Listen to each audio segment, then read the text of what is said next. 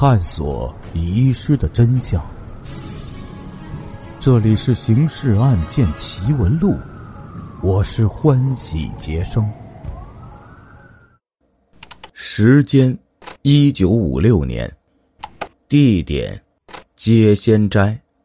案件进程：黑影走路再轻，也被老汉听见了。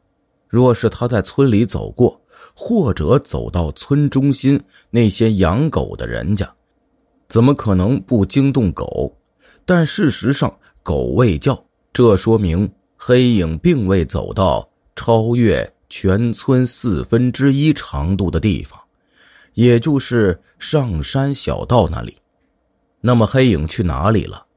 答案很简单，他进了从村口到上山小道这一段距离间的某户人家。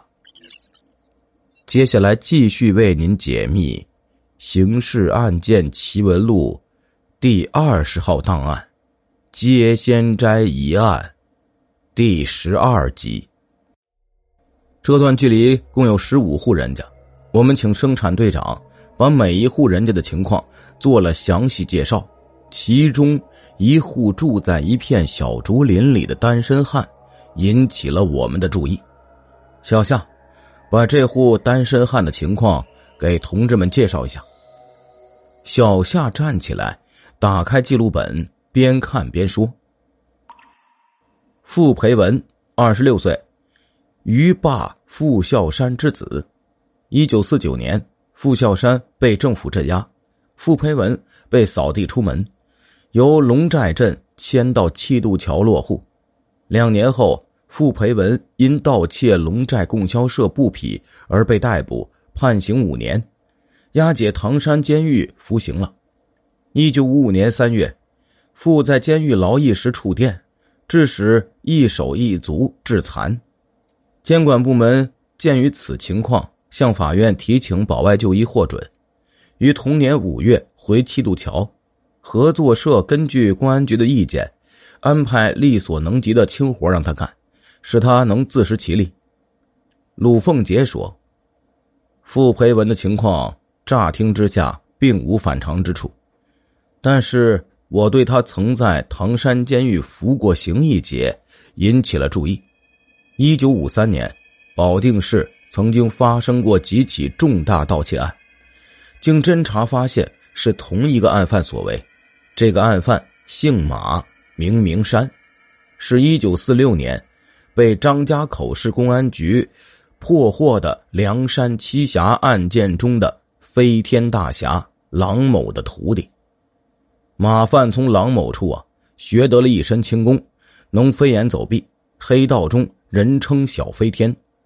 当时全国人民代表大会委员长刘少奇要去保定视察工商业，省厅下了死命令，务必要在刘委员长来视察前把小飞天抓获了。省厅领导点名要我主持侦缉，我和十八名侦查员整整折腾了七天，终于在一家浴室将马犯堵住，当场拿下。马犯罪行不轻啊，判了个无期。死缓是够条件的，但他在被捕后有重大立功表现，从轻判处了七年徒刑，也押解唐山监狱服刑了。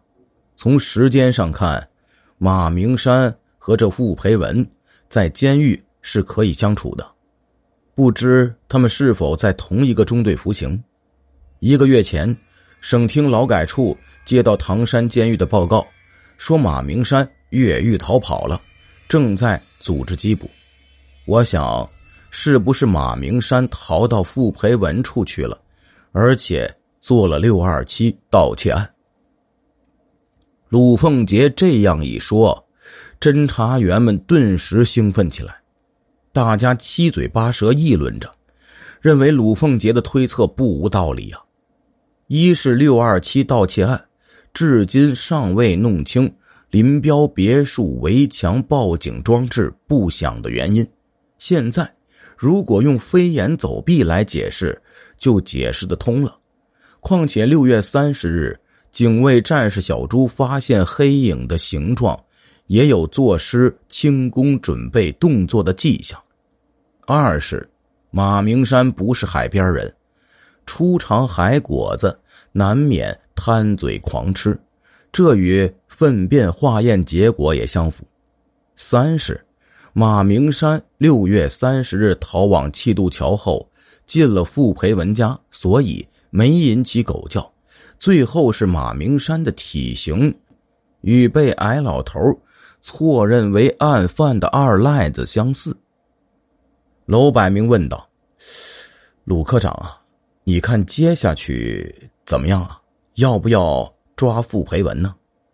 鲁凤杰说：“我的意见是，先对傅培文进行外围侦查，如果获得证据，则当面接触；未获证据。”则再做记忆。总之，千万要小心翼翼，不能惊动马明山。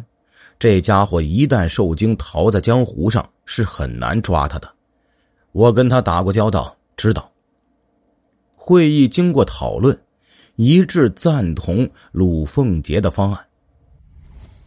当天下午，十二名侦查员开进气渡桥，在生产队长。和骨干分子的协助下，悄然进行秘密调查。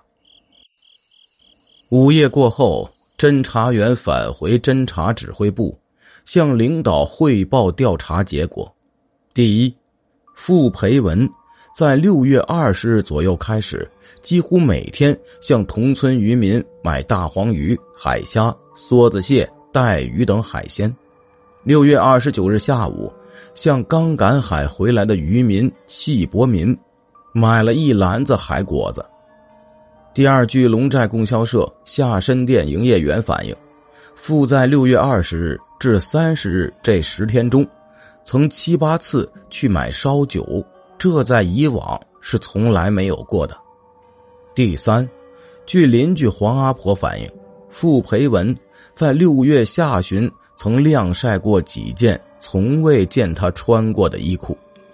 第四，邻居朱老太反映，六月下旬，好几天，夜深人静之际，他听见隔壁傅的屋里似有窃窃私语之声。种种迹象表明，傅培文有涉嫌六二七盗窃案共谋犯罪的可能。侦查指挥部经过慎重考虑。决定立即逮捕傅培文。七月十三日拂晓，十名公安人员和一个班的解放军战士悄悄包围了傅培文的住房。指挥员一声令下，小夏大刘破门而入，首当其冲，将躺在床上的傅培文抓获，扣上了手铐。搜查紧接着进行。公安人员在床底下的一个小坛子里，搜到了用油纸包着的三百元人民币和一枚戒指，戒指上刻着伊哈诺娃的俄文缩写姓名字母。傅培文呢，随即被押解到龙寨乡政府，那里侦查指挥部的几位领导娄百明、金初亚、彭启、鲁凤杰。已经等待多时了，当即进行审讯。傅培文在铁证面前无法抵赖，只好老实交代了伙同小飞天、马明山作案的经过。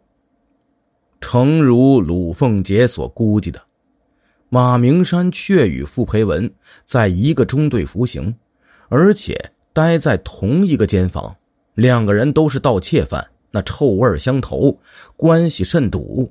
傅培文呢，保外就医前，悄悄给马明山留下了住址。马明山此次趁管教干部派他参加监外劳役的机会，越狱潜逃，利用自己的轻功扒上火车，来到接仙斋附近的车站，然后悄悄摸到气渡桥来找傅培文。傅培文明知马明山是逃犯，但仍热情接待。让马藏匿于自己家里。马明山本是个无家无口的惯窃犯，一逃出来，那自然仍动盗窃脑筋呢。他希望傅培文呢提供个肥窝，由他去下手。所获的赃款赃物三七分成。傅培文想到接仙斋的别墅区了，向马明山介绍了情况，问马敢不敢去。马明山拍胸道：“凭借小飞天的本领，天下没有去不得的地方。什么军事禁区，还不是任我来去呀？”于是，傅培文给马明山画了份接仙斋休养区的平面图，因为傅啊。在解放前，随其父去别墅啊住过一段时间，熟悉地形，并根据自己的判断，告知岗哨的大约位置，供马参考。六月二十七日晚上，马明山饱餐一顿后啊，从气渡桥海滩下水，游往了接仙斋，以轻功走上林彪别墅的围墙，入内行窃。马明山逃回气渡桥后啊，将部分的赃款赃物分给傅培文。傅呢，坐享其成，又生贪婪之意，怂恿马明山再做一次案，于是就有了六月三十日的事件。马明山那夜逃回气渡桥后，大为惊恐啊，换上干衣服后，随即逃遁而去了。傅培文交代后，深感罪行严重。坐在那里瑟瑟发抖啊！鲁凤杰问道：“小飞天逃到什么地方去了？”这个我不知道。这时钱怀峰从外面走进来，厉声道：“你不会不知道？”傅培文吓了一跳，回头一看，正是逮自己的现场总指挥。他听侦查员称其为钱处长，是个头便嗫嗫如如道。我我我罪该万死，罪该万死啊！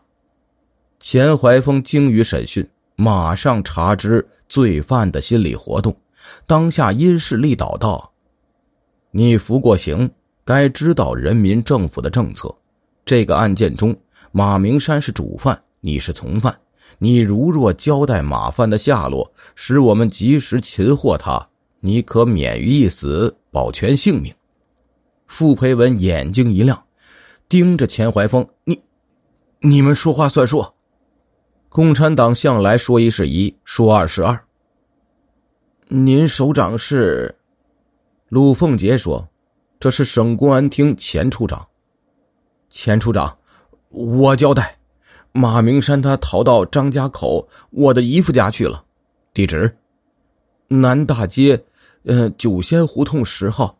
我姨父叫龚桂发。是做郎中的，侦查指挥部当即研究，决定以省公安厅名义急电张家口市公安局，命令立即将马明山逮捕。一小时后，张家口发来急电，已将马犯逮捕。一个月后，马明山被北京军区军事法院判处死刑，立即执行。傅培文。因有立功表现而从轻判处有期徒刑七年，委托地方监狱执行。听众朋友，我们今天的故事就讲到这里了，感谢您的支持与帮助，并且感谢您的收听。